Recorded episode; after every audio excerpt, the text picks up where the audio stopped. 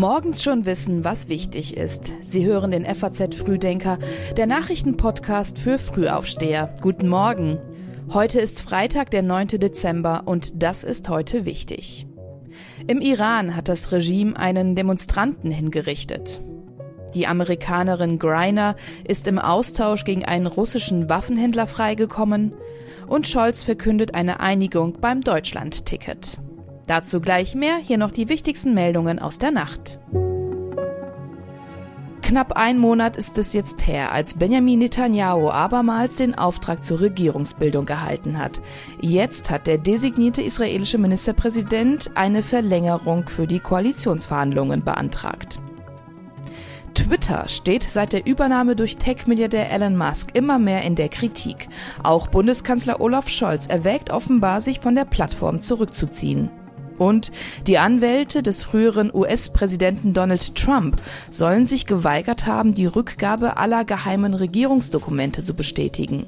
Bei der Staatsanwaltschaft wächst der Unmut, sie will jetzt gegen Trumps Team vorgehen. Die Texte für den FAZ Frühdenker Newsletter hat Philipp Eppelsheim aufgeschrieben. Mein Name ist Milena Fuhrmann. Schönen guten Morgen. Seit mittlerweile elf Wochen gehen die Menschen im Iran in Massen auf die Straße und protestieren gegen das Regime. Jetzt wurde zum ersten Mal seit Beginn der Proteste ein Demonstrant hingerichtet. Der 23 Jahre alte Mann soll am 25. September bei einer Straßenblockade ein Mitglied der Milizen verletzt haben. Frankreich und Großbritannien haben die Hinrichtung scharf verurteilt. Außenministerin Annalena Baerbock schrieb auf Twitter, die Menschenverachtung des iranischen Regimes sei grenzenlos. Die Protestbewegung hat mittlerweile ihre Strategie gewechselt. Sie setzt jetzt weniger darauf, sich mit der Polizei auseinanderzusetzen, sondern konzentriert sich auf Streiks in großen Betrieben, wie zum Beispiel Universitäten und auch Geschäften. Bei den dreitägigen Streiks in dieser Woche blieben in mehr als 70 Städten die Geschäfte teils sogar ganz geschlossen. Das Regime in Teheran versucht mit Brutalität die Proteste im Land zu ersticken. Laut einer iranischen Menschenrechtsorganisation wurden bisher 475 Demonstranten getötet. Die Amerikanerin Brittany Griner darf nach Hause. Sie wurde gegen den russischen Waffenhändler Viktor But am Flughafen von Abu Dhabi ausgetauscht. Griner war im Februar an einem Moskauer Flughafen festgenommen worden, weil sie Kleinstmengen von Cannabisöl dabei hatte. Die Substanz ist in den USA legal, in Russland aber gilt sie als Rauschgift.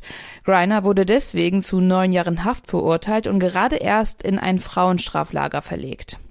Der 55 Jahre alte Boot verkaufte nach Angaben der UN und der Vereinigten Staaten Waffen unter anderem an Milizen und verschiedene Regime in Afrika, Asien und Südamerika. Vor seiner Verhaftung war er einer der meistgesuchten Männer der Welt. Er wurde 2008 in Thailand festgenommen und zwei Jahre später an die USA ausgeliefert. Dort wurde er unter anderem wegen Terrorunterstützung zu 25 Jahren Haft verurteilt. Es war seit langem bekannt, dass Moskau But frei bekommen möchte. US-Präsident Joe Biden dankte den amerikanischen Diplomaten, die den Austausch vereinbart hatten, sowie den Vereinigten Arabischen Emiraten, über die Griner ausreisen konnte. Erst gestern wurde über die erfolgreiche Reichsbürger-Razzia berichtet. Jetzt wirft das Vorgehen der Behörden Fragen auf.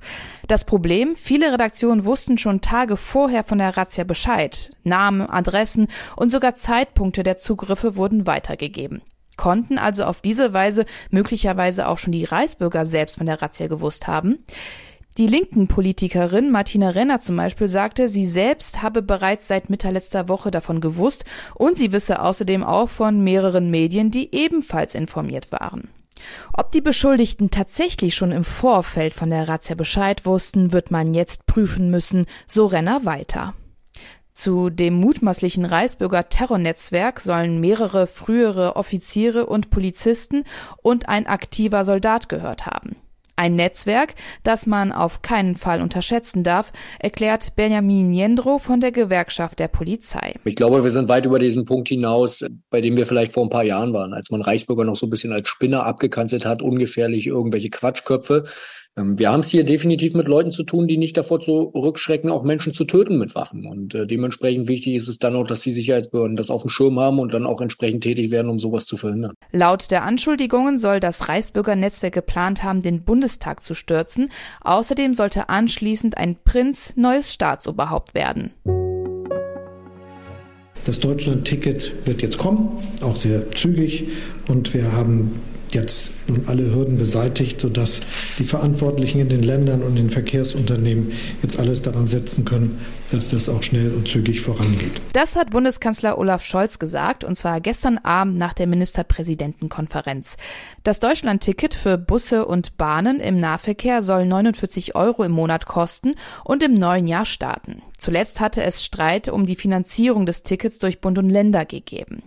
Dass man sich jetzt doch noch einigen konnte, freut auch den niedersächsischen Ministerpräsidenten Stefan Weil. Er betont, warum das Deutschlandticket so wichtig ist. Ich betone bewusst Deutschlandticket, weil das ist der eigentliche Wert dieses neuen Angebots im ÖPNV, dass wir nicht nur kommunal und verkehrsverbundsgrenzen, sondern auch Ländergrenzen überschreitend in Deutschland mit einem Ticket künftig unterwegs sein können. Ergebnisse gab es auch in Sachen Heizkosten. Mithilfe einer Härtefallregelung sollen Verbraucher mit Pellet- und Ölheizungen ähnlich wie bei Gas und Fernwärme vor Preisschocks bewahrt werden.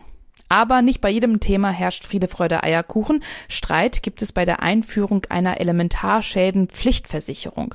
Noch im Sommer seien Bund und Länder einig gewesen. Jetzt aber habe Justizminister Buschmann der Pflichtversicherung bei der Bund-Länder-Runde eine Absage erteilt. Die deutsche Außenministerin Annalena Baerbock trifft heute den britischen Außenminister James Cleverly in London. Thema werden unter anderem die Folgen des EU-Austritts sein. Baerbock hat angekündigt, unter anderem die Änderungswünsche an den Nordirland-Regelungen zu besprechen. Gestern schon war Baerbock in Dublin zu Besuch und hat die Verantwortung Großbritanniens und der EU für die Erhaltung des Friedens in Nordirland beschworen.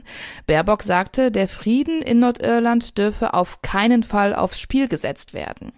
Nachdem Großbritannien aus der EU ausgetreten war, hatte man Regelungen beschlossen, die die Grenzkontrollen auf der irischen Insel eigentlich verhindern sollten.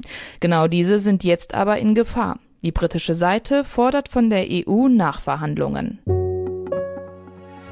Wir schauen nach Katar. Da starten heute nämlich die Viertelfinalspiele. Kroatien spielt gegen Brasilien und die Niederlande gegen Argentinien.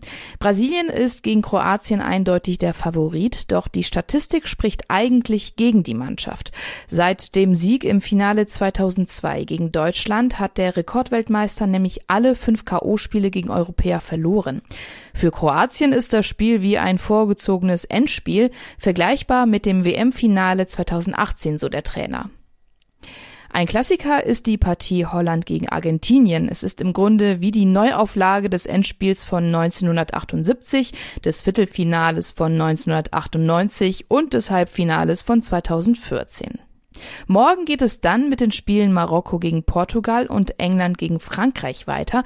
Letzteres wird dabei sicherlich ein Höhepunkt der WM sein. In der vierten Partie könnte Marokko mit einem Sieg gegen Portugal als erstes afrikanisches Team in der WM-Geschichte in ein Halbfinale einziehen. Und auch darum geht es heute im geschriebenen FAZ Frühdenker Newsletter. Die Union bleibt bei Klage gegen Nachtraghaushalt.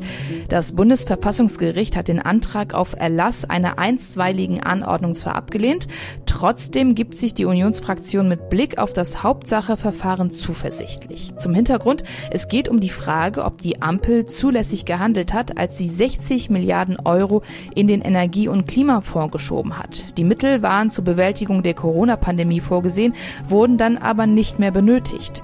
Mit dem Nachtraghaushalt 2021 wurden die Kreditermächtigungen nach nachträglich auf das Sondervermögen übertragen. Diesen Artikel wie auch alle anderen Themen aus dem heutigen Frühdenker finden Sie natürlich online auf faz.net. Die passenden Links dazu finden Sie in unseren Show Notes. Montag ab 6 Uhr gibt es dann wieder eine neue Ausgabe des FAZ Frühdenkers. Kommen Sie gut durch diesen Freitag und genießen Sie das Wochenende. Machen Sie es gut.